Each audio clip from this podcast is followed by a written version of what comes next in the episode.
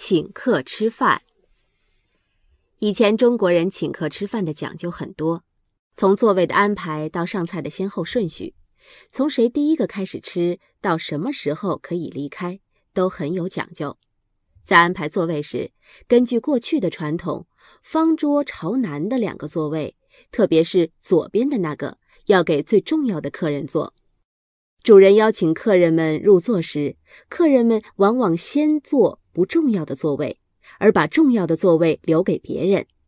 有时候，最重要的或者最年长的客人没有坐下的话，别的客人往往不肯坐下。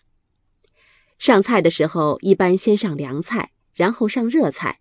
每道菜上来以后，主人都会招呼大家吃。这时，一般要等最重要或最年长的客人开始吃，其他人才会跟着吃。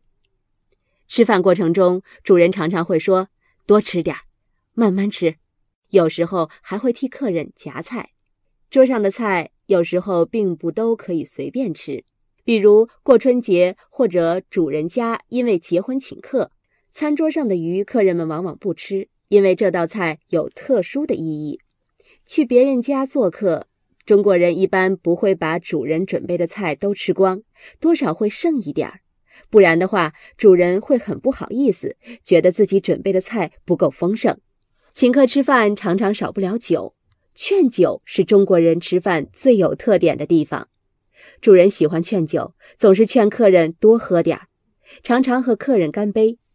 客人之间往往也互相劝酒。在北方一些地区，还有这样的风俗：人们认为客人喝醉了才是主人真正的好朋友。要是客人不肯多喝的话，主人就会不高兴。所以在中餐桌上，你总能看到人们劝酒劝菜，高声谈笑，非常热闹。在餐桌上，先吃完的人应该跟别人打招呼：“各位慢慢吃，慢用。”主人应该是最后一个吃完的。他必须陪着客人。吃完饭后，客人们并不是马上就离开，往往还要聊一会儿天，等最重要的客人打算走了，大家才能离开。当然，在家里请客的人现在越来越少了，餐桌上的讲究也没以前那么多了。不过，如果你对这方面的知识一点儿也不了解的话，就很可能会闹笑话。请客吃饭。以前中国人请客吃饭的讲究很多，从座位的安排到上菜的先后顺序，从谁第一个开始吃到什么时候可以离开，都很有讲究。在安排座位时，根据过去的传统，方桌朝南的两个座位，特别是左边的那个，要给最重要的客人坐。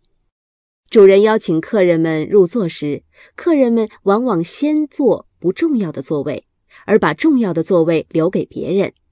有时候，最重要的或者最年长的客人没有坐下的话，别的客人往往不肯坐下。上菜的时候，一般先上凉菜，然后上热菜。每道菜上来以后，主人都会招呼大家吃。这时，一般要等最重要或最年长的客人开始吃，其他人才会跟着吃。吃饭过程中，主人常常会说：“多吃点儿慢慢吃。”有时候还会替客人夹菜。桌上的菜有时候并不都可以随便吃，比如过春节或者主人家因为结婚请客，餐桌上的鱼客人们往往不吃，因为这道菜有特殊的意义。去别人家做客，中国人一般不会把主人准备的菜都吃光，多少会剩一点儿。不然的话，主人会很不好意思，觉得自己准备的菜不够丰盛。请客吃饭常常少不了酒，劝酒是中国人吃饭最有特点的地方。主人喜欢劝酒，总是劝客人多喝点儿，常常和客人干杯。客人之间往往也互相劝酒。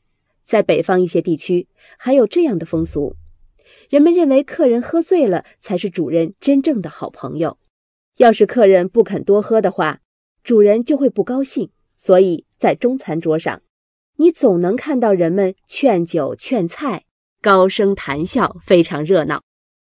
在餐桌上，先吃完的人应该跟别人打招呼：“各位慢慢吃，慢用。”主人应该是最后一个吃完的，他必须陪着客人。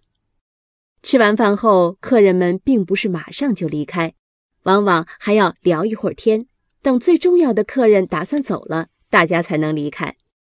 当然，在家里请客的人现在越来越少了，餐桌上的讲究也没以前那么多了。不过，如果你对这方面的知识一点儿也不了解的话，就很可能会闹笑话。